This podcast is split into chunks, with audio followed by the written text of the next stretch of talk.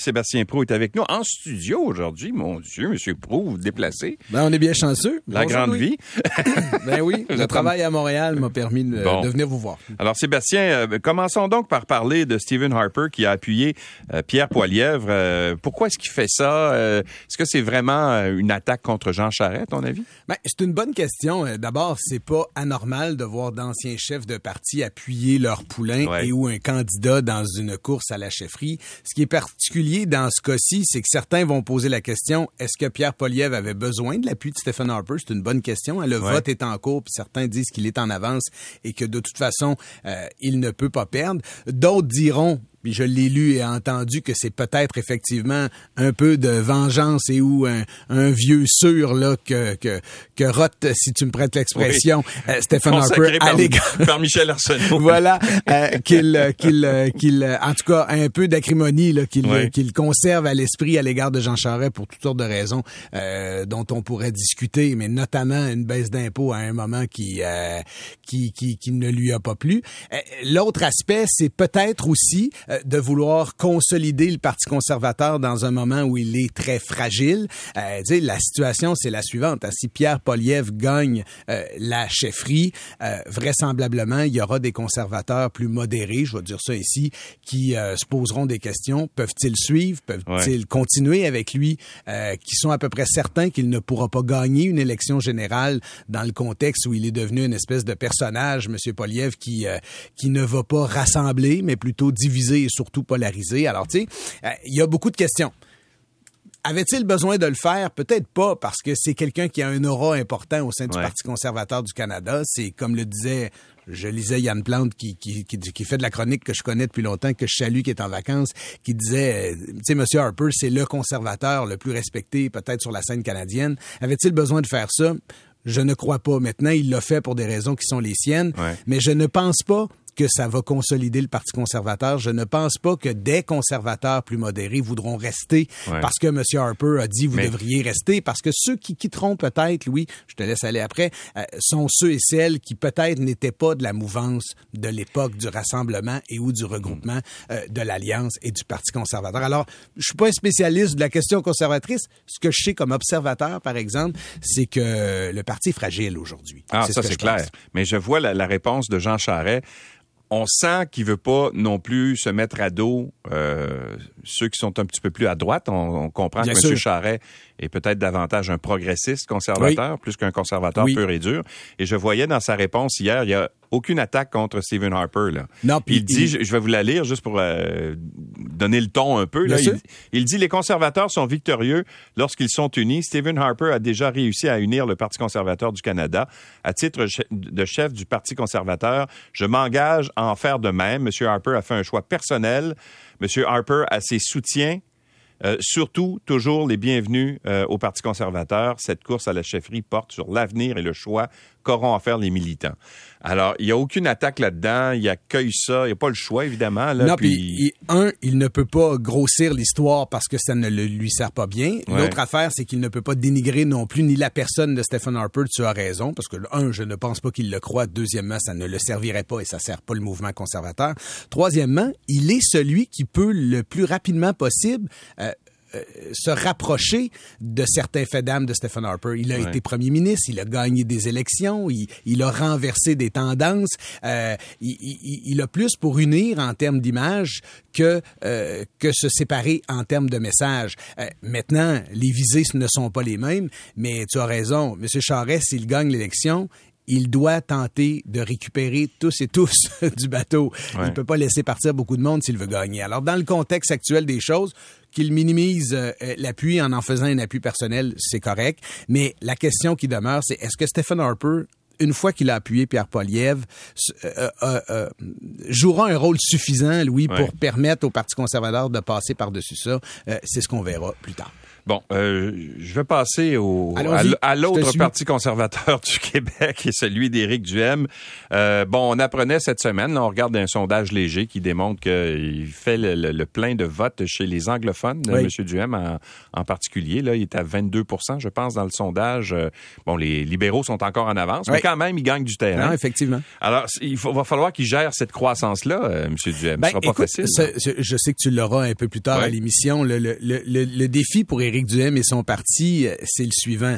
C'est d'abord, il y en a plusieurs, mais parmi les, les défis les plus importants, il y a celui des candidatures. Avant de parler de l'électorat, il y a celui des candidatures. Ça fait la semaine dernière, puis un peu cette semaine encore, euh, Éric Duhem s'est retrouvé dans la situation où il doit non pas défendre, mais réagir à la situation et à des propos qui n'ont pas d'allure. Là. Ouais. Euh, tu sais, comparer la vaccination à, à un viol, là, j'ai pas besoin de faire de dessin puis de bonheur le matin. Ça a pas de bon sens, ça a pas d'allure. C'est euh, c'est inimaginable euh, de, de vouloir tenir des propos comme ceux-là dans l'espace public, à mon point de vue. Alors, tu sais, tu règles ça puis c'est terminé. Le défi pour Eric et son équipe, c'est de ne pas se retrouver toujours après coup à devoir réagir puis à faire la bonne filtration comme pour ta piscine avant euh, pour s'assurer que ces gens-là ne se retrouvent pas dans l'espace public. Maintenant, euh, la bonne nouvelle pour lui, s'il y avait une bonne nouvelle là-dedans, mieux vaut que ça arrive maintenant qu'au déclenchement de l'élection ou dans les premiers jours de l'élection. Parce que, tu à la veille de l'élection puis au déclenchement, les journalistes, vous le savez, vous allez donner, vouloir donner du ton, donner de l'humeur, vous allez vouloir euh, qualifier le début de campagne pour que ensuite ça puisse vivre à l'intérieur de ce que vous allez euh, établir comme contexte. Et si Éric Duhem a de l'air euh, à, à la tête d'un cirque, ben c'est certain que les premières journées seront plus difficiles. Alors que s'il a une équipe qui est peut-être pas connue, euh, peut-être à la limite sans saveur, mais qui suit de manière très ordonnée et disciplinée le message du chef qui est très simple, ben ça va lui donner de l'espace pour être capable de se faire connaître. Alors, tu sais, il y a- je pense qu'il doit faire la démonstration aujourd'hui là qu'il est conscient de la situation, qu'il faut qu'il gère une Ouais. équipe qui est un Mais- peu croche, puis que ça sera pas facile, mais qu'il faut qu'il le fasse maintenant parce que dans trois semaines, un mois, il va être trop tard. Ouais, mais quand tu pars avec un parti qui est déjà établi, qui a des candidats euh, déjà élus, par exemple, comme la CAQ, les libéraux, etc., ils ont déjà une base. Là, lui, il doit trouver euh, 124 candidats dans tous les comtés du Québec parce qu'il va être représenté dans tous les comtés. Alors, euh, c'est une grosse commande. Ah, c'est clair. Puis là, tu arrives souvent avec une équipe qui est réduite parce que, bon, ils ont pas, bien sûr, les assises que peut avoir euh, le Parti libéral, euh, même le Parti québécois. Et encore aussi la CAQ, là, maintenant, qui est au pouvoir. Alors, c'est là que se faufile, justement. Hey, on se souvient, là, il y a, dans d'autres élections, euh, François Legault avait, eu- avait eu l'air fou avec certains de ses candidats aussi. Là. Souviens-toi du gars qui avait été, s'était fait prendre en photo sur ses toilettes à Rimouski, là. C'était pas glorieux non, plus. puis écoute, j'ai Ouais. j'ai- j'ai fait campagne à la DQ il y a de nombreuses années, alors j'ai des souvenirs aussi là euh, frais en mémoire euh, d'événements pas très jojo, mais mais tu seras peut-être d'accord avec moi que pour Éric Duhem là, mieux vaut avoir une candidature bien plate qu'une candidature qui dit n'importe quoi. Ouais. Et dans le contexte actuel, il le sait, il ne gagnera pas dans les 125 comtés. Alors, tu sais, moi, je me dis, euh, d'abord, il fait peut-être pas de la politique juste pour cette élection-ci. Euh, le Parti conservateur du Québec a l'intention, je pense, de vouloir s'établir. Alors, tu sais, peut-être y aller plus tranquillement que vouloir créer à chaque fois le coup de circuit médiatique qui va faire qu'on aura des gens qui vont tout de suite exister dans l'espace public.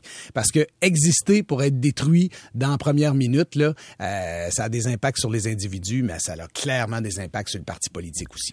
Et quelques réflexions sur la visite du pape euh, au jour de son arrivée à Québec. Oui, ben rapidement, écoute, euh, c'est c'est un, un voyage intéressant du point de vue euh, sociologique, je trouve, et même du point de vue euh, sociétal, dans la mesure où euh, ce n'est pas qu'un qu'un qu'un voyage spirituel, ce n'est pas que le, le pape ne vient pas ici que pour consolider et ou euh, euh, défricher une foi chez euh, chez des Canadiens. Il vient ici dans un objectif euh, de se repentir, de Ouais. vouloir exprimer euh, des excuses au nom de l'Église, qu'on souhaite qu'il fasse et qu'il le fasse avec beaucoup de clarté, euh, parce qu'il y a des gens qui ne sont pas à l'aise avec la façon dont il le fait, ou en tout cas qui seront pas contents de la façon dont il le fait. La question qui tue à la fin, c'est est-ce qu'on pourra être satisfait tous et toutes de ce qu'il a fait? Mais ce que je trouve intéressant là-dedans, Louis, c'est que ce, ce, ce voyage-là va définir aussi les relations avec euh, les nations autochtones Ouais. après et euh, va faire en sorte que les politiciens, les partis politiques vont devoir également intervenir. Et je te, je, je t'annonce, si tu ne le sais pas, qu'il y aura aujourd'hui, c'est ce qu'on m'a dit hier à l'oreille, qu'il y aura une rencontre euh, de travail, une rencontre diplomatique entre le secrétaire d'État du Vatican et Yann Lafrenière pour discuter notamment euh, des relations avec les Autochtones, de ce que fait le Québec, pour expliquer ce que fait le Québec dans le contexte de la réconciliation, et aussi pour euh, tenter euh, d'obtenir l'appui du Vatican, ou en tout cas pour que le Vatican puisse mettre un peu de pression sur nos communautés religieuses afin qu'ils puissent participer aux recherches, rendre les archives publiques pour qu'on puisse satisfaire ceux et celles qui recherchent leurs enfants, qui recherchent des membres de leur famille, qui veulent savoir ce qui est arrivé avec ces gens qui sont disparus dans les pensionnats. Alors, je trouvais intéressant que dans le contexte d'une visite d'un homme qui est quasi un chef d'État, euh, là où la foi et la religion et la politique ne font pas toujours bon ménage, ben, il y a des relations diplomatiques pour le Québec, il y a du travail politique, et c'est clairement un voyage politique avec un grand P. Et quand même réunir 65 000 personnes à Edmonton hier. Euh, 40 000. 40 000, bon, alors 40 000, je Il était censé en avoir 65, J'ai été moi-même victime de ce que j'ai entendu comme mauvaise information, mais quand même, mais ce sera intéressant de voir comment ça va se passer au Québec parce qu'on aura notre couleur, puis bien sûr nos, nos résumés de, de médiatiques dans les prochains jours. Exact. Merci, euh, Sébastien. Ça me fait plaisir, Louis. à demain. Salut. Au revoir.